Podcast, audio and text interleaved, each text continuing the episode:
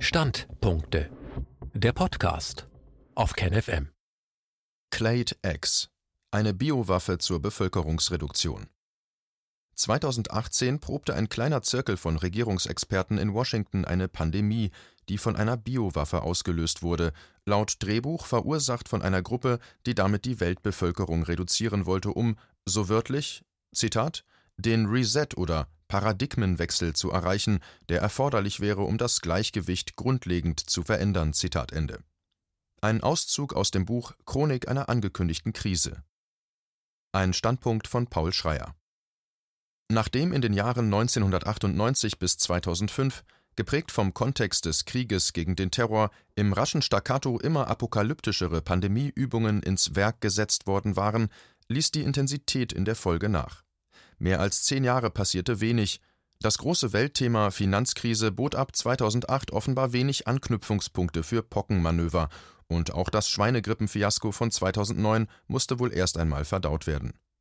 Die Situation änderte sich mit dem Auftauchen von Donald Trump, einem Ereignis, das symbolhaft für den sichtbaren Niedergang des US-geführten Weltsystems stand Kurz nach seiner Wahl zum US-Präsidenten im November 2016, die vielen Beobachtern zunächst unglaublich erschien und die Schockwellen rund um den Globus sandte, startete das Übungsgeschehen neu.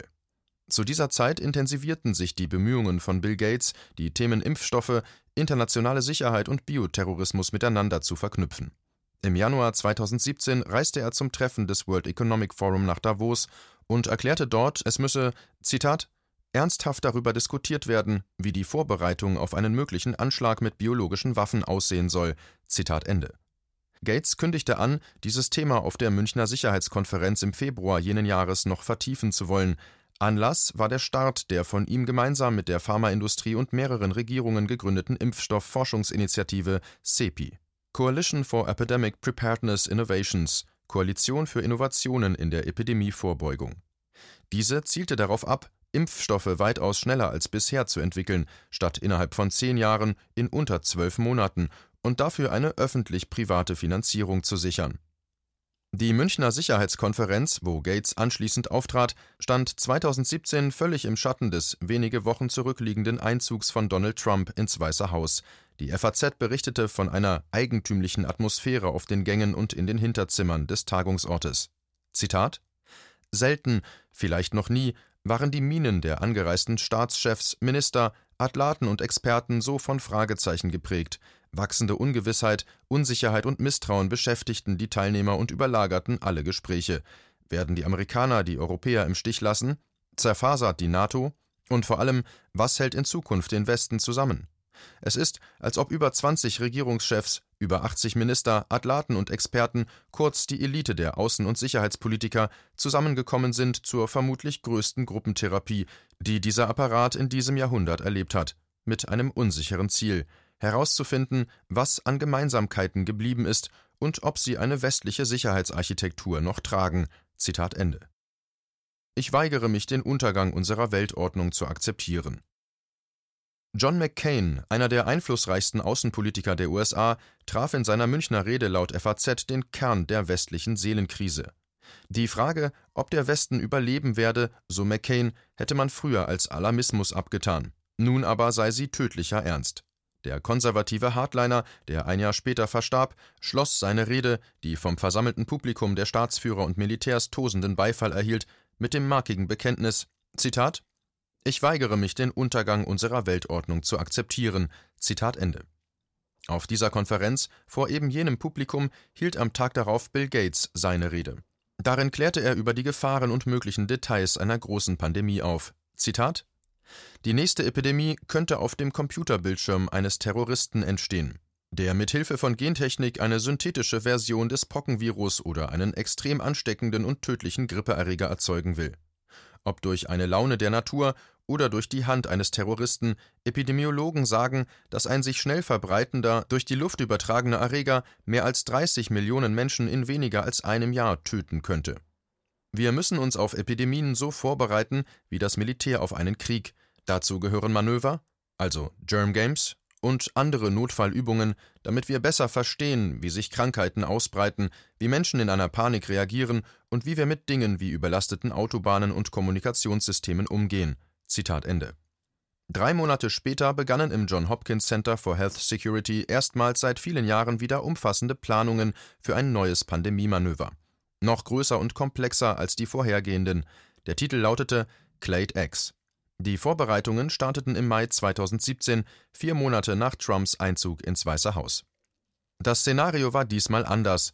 Keine Pocken, keine Pest, kein Anthrax, stattdessen eine neuartige Virusmixtur, die laut Drehbuch im Labor einer Biotech-Firma entwickelt worden war. Eine genetische Kombination aus einem hoch ansteckenden Para-Influenza-Virus und dem besonders tödlichen Nipah-Virus. Das Nipah-Virus brach nebenbei bemerkt gleichzeitig mit der Übung real in Indien aus und wurde dort mit Hilfe eines Forschers des US-Militärs eingedämmt, der einen Impfstoff entwickelt hatte, dessen Herstellerfirmen nach dem Ausbruch Fördermittel in Höhe von 25 Millionen Dollar erhielten. Direkte Maßnahmen, um den Reset zu erreichen. Neu war am Übungsdrehbuch aber nicht nur die Art des Virus, sondern auch, dass man nicht mehr von Namen und biografielosen Terroristen ausging, sondern in einem Begleitdokument zum Manöver überraschend ausführlich eine Historie der fiktiven Terrorgruppe namens ABD, A Brighter Dawn, ein heller Morgen, beschrieb. Dort hieß es: Zitat A Brighter Dawn wurde in den 1990er Jahren in den Vereinigten Staaten gegründet. Erklärtes Ziel der Gruppe war es, den durch die Überbevölkerung verursachten Verfall des Planeten zu verlangsamen und schließlich umzukehren. Damals war es das Ziel von ABD, der Menschheit zu helfen, zu einem früheren Zustand zurückzukehren, die Aktivitäten der Gruppe waren zu dieser Zeit allgemein friedlich und umfassten Vorträge und Diskussionsrunden, Basisaktivismus und Öffentlichkeitsarbeit. Bis 2010 war die Mitgliedschaft von A Brighter Dawn sowohl zahlenmäßig als auch in der geografischen Vielfalt erheblich gewachsen. Es gab Mitglieder und lokale Verbände in vielen Ländern. Etwa zu dieser Zeit scheint es innerhalb von A Brighter Dawn zu einer Spaltung gekommen zu sein. Eine extreme Fraktion von ABD war der Meinung, dass direkte Maßnahmen erforderlich seien, um den Reset oder Paradigmenwechsel zu erreichen, der erforderlich wäre, um das Gleichgewicht grundlegend zu verändern. Diese Splittergruppe bestand aus nicht mehr als 30 Personen. Ein charismatischer Führer übernahm die Führung und arbeitete eng mit etwa 25 anderen ABD-Mitgliedern in der Gruppe zusammen, die eine biowissenschaftliche Ausbildung hatten, darunter auch Virologen. Nach der Spaltung gründete die Splittergruppe ein Labor in der Nähe von Zürich und gab sich als kleine Biotech-Start-up-Firma aus. Sie richtete ein hochentwickeltes biowissenschaftliches Labor mit frei im Handel erhältlicher Ausrüstung ein und konzentrierte sich auf die Entwicklung einer biologischen Waffe, die eine weltweite Wirkung haben sollte. Die Führer der ABD scheinen auch von der Vorstellung einer biblischen Plage als Korrektiv für die Exzesse der Menschheit geleitet worden zu sein. Die Finanzierung der Splittergruppe stammte von Mitgliedern, gleichgesinnten privaten Spendern und der Beteiligung an illegalen Aktivitäten. Nachdem der Clade-X-Erreger erfolgreich entwickelt und hergestellt worden war, reisten Freiwillige der ABD, die bereit waren, das Risiko einer Ansteckung einzugehen, mit kleinen Mengen des flüssigen Erregers um die Welt und verbreiteten die Viren mit handelsüblichen Sprühflaschen an überfüllten öffentlichen Plätzen. Die zahlreichen Angriffe waren relativ ineffizient, da bei fast der Hälfte niemand infiziert wurde, bei den anderen Angriffen wurden im Durchschnitt nur 50 Menschen krank. Das reichte jedoch aus, um die Clade-X-Pandemie auszulösen. Zitat Ende. Die Übung fand am 15. Mai 2018 in Washington statt, erneut im Luxushotel Mandarin Oriental. Der geprobte Ausbruch begann in Deutschland. Durchgespielt wurde eine Reihe von Sitzungen des Nationalen Sicherheitsrates der USA. Die Spieler waren wieder hochrangige amerikanische Politiker, die teils ähnliche oder gleiche Regierungs- und Parlamentsfunktionen auch schon in der Realität bekleidet hatten. Eine Liste der Teilnehmer findet sich am Ende dieses Textes. Eines der ersten Ereignisse nach dem Ausbruch war laut Drehbuch die Entwicklung eines PCR-Tests zum Nachweis des Virus. Die Debatte kreiste dann zum großen Teil um Reisebeschränkungen und Lockdown, damals noch Quarantäne genannt. Man sprach über das eventuell zu erlaubende Maß der Gewalt zur Aufrechterhaltung der Quarantäne.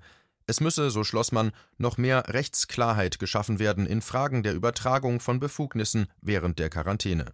Auch sollten von der Regierung mögliche negative Auswirkungen dieser Art von Quarantäne, einschließlich des öffentlichen Widerstands gegen ihre Durchführung, in die Pläne mit einbezogen werden. 150 Millionen Tote. In der Übung wurde die Krise im Zeitraffer durchlebt. Das zu regulierende Ausbruchsgeschehen umfasste einen Zeitraum von vielen Monaten. Laut dem Szenario häufte sich die Zahl der Toten am Ende auf 150 Millionen weltweit, davon 15 Millionen in den USA. Den Autoren zufolge waren das noch niedrige Zahlen, nur dadurch ermöglicht, dass man die Impfstoffherstellung extrem beschleunigt habe. Am Ende der Übung stand daher auch an erster Stelle die Forderung an die Regierung, umgehend die nötigen Mittel bereitzustellen, um neue Impfstoffe innerhalb von Monaten und nicht Jahren entwickeln zu können. Insbesondere erwähnte man dabei neuartige RNA-Impfstoffe, wie sie auch von Bill Gates gefördert wurden, die den Menschen gentechnisch verändern und die in der Corona-Krise eine große Rolle spielen. In den Empfehlungen der Planer der Übung an die Regierung hieß es: Zitat Jüngste Entwicklungen in der synthetischen Biologie eröffnen neue Möglichkeiten für die schnelle Entdeckung wirksamer Medikamente und Impfstoffe. Ebenso sind neue Ansätze für Gegenmaßnahmen wie selbstverstärkende mRNA-Impfstoffe vielversprechende Plattformen, die im Notfall eine schnelle Entwicklung ermöglichen. All dies könnte in verteilter Form geschehen, sodass mehr Menschen an mehr Orten Gegenmittel in großem Maßstab produzieren könnten. Zitat Ende. Alles in allem schien die Übung den Veranstaltern ein Erfolg. So resümierten sie im Anschluss, man habe eine große Öffentlichkeit erreicht und das Bewusstsein für die Auswirkungen von Pandemien geschärft. Die Washington Post hatte gleich dreimal über das Manöver berichtet, auch war man zur Fachwelt und zur Politik durchgedrungen.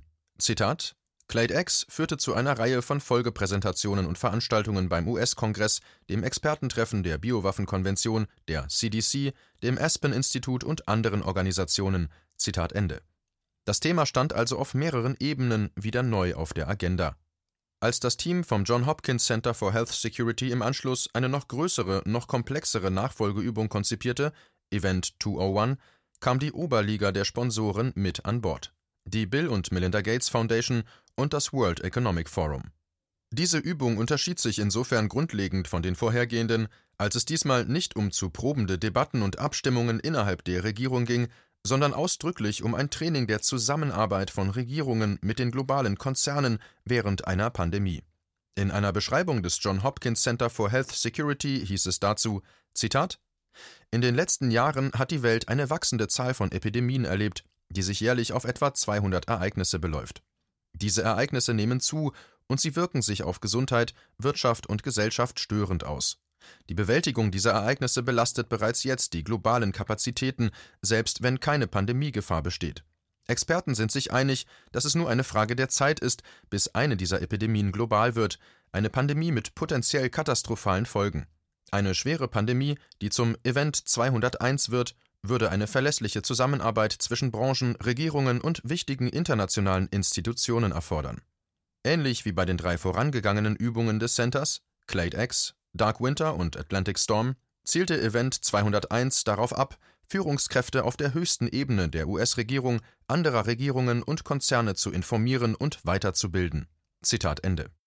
Die Übung Event 201 fand am 18. Oktober 2019 statt, zwei Monate vor dem Auftauchen des Coronavirus, und simulierte irritierenderweise auch tatsächlich den Ausbruch einer globalen Coronavirus-Pandemie. Dies war ein Beitrag aus dem Magazin Multipolar.